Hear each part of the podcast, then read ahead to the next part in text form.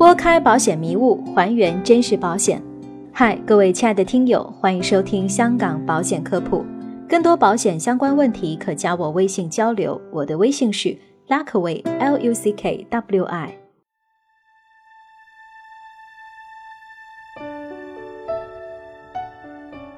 今天的主题是谈谈香港储蓄型保险的保证与非保证收益。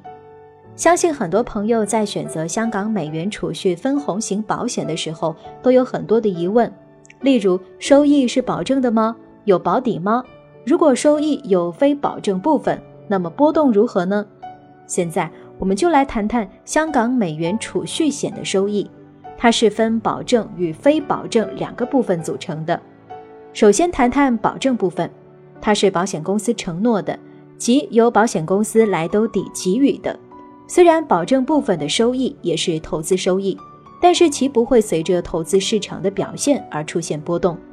如果保险公司的投资胜过预期，那么盈余部分将会成为非保证收益；如果保险公司的投资不及预期，那么保险公司会自己补足收益，以确保保证收益不受影响。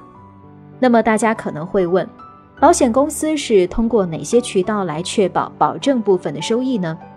其实，香港有的保险公司拥有大量的现金自由的盈余，多达数百亿的港元，还可能在香港持有大量的物业，每年租金收入非常的可观，甚至还拥有大量的保留资产等等。这些在保险公司本身经营业务之外的收入，就是来弥补保证部分收益可能不足的资金来源。保证部分的收益呢是确定不变的，如果它不能达到。就是保险公司违约，等同于债券的违约。而事实上，由于香港的保险公司信用评级均相当的高，发生违约的概率非常之低。那么，储蓄类的产品的保证收益有多少呢？答案是大约年化百分之一左右。大家不要觉得这个数字不高，也不要觉得这个保证收益和人民币理财产品相比太低。我们可以从三个角度来分析这个问题。第一，百分之一的保证收益和香港的低息环境是一致的。香港是全球金融中心，利率水平相当低，存款和贷款的利率都很低，因此对于保证收益有百分之一的产品，其实已然不错。如果保证收益提高到百分之二的水平，就和香港的贷款利率差不多了。那么，其他的金融产品亦会发生大规模的息率调整，这是显然不合理的。第二，从另一个角度来看，香港的货币政策和美国保持一致，而美元的基准利率本身就远远低于人民币的基准利率。第三，投资风险和收益的问题，美元港币的基准利率比人民币低，是因为美元港币的信用体系更好一些。信用越好，基准的利率就越低。接下来我们谈谈非保证部分，也就是投资收益。各个保险产品中都会对于投资部分做出一些说明。一般情况，投资均分布于债券以及股票等几个不同的投资类别。既然是投资，就会有收益的波动。在二零一六年香港保监处的指引第十六条规定中。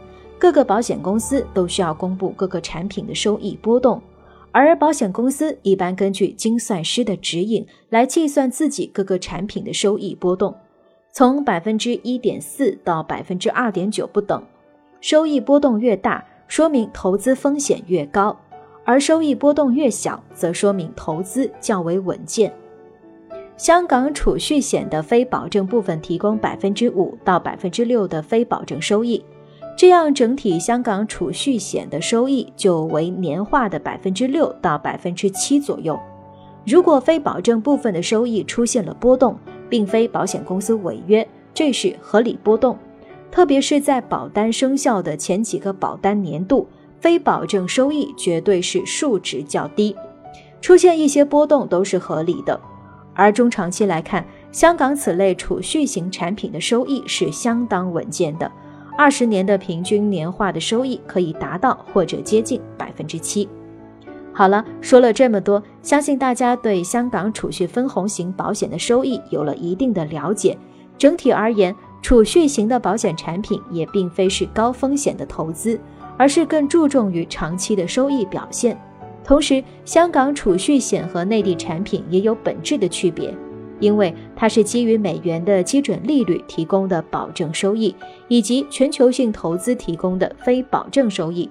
所以，建议大家在选择此类产品的时候，可以先多多了解相关的产品特性，做个理性的投资人。本期的节目就是这些，个人及家庭保障方案设计、美元资产配置规划，免费获取香港保险产品建议书，了解赴香港投保流程，都可以加我微信 Luckway L U C K W I 交流。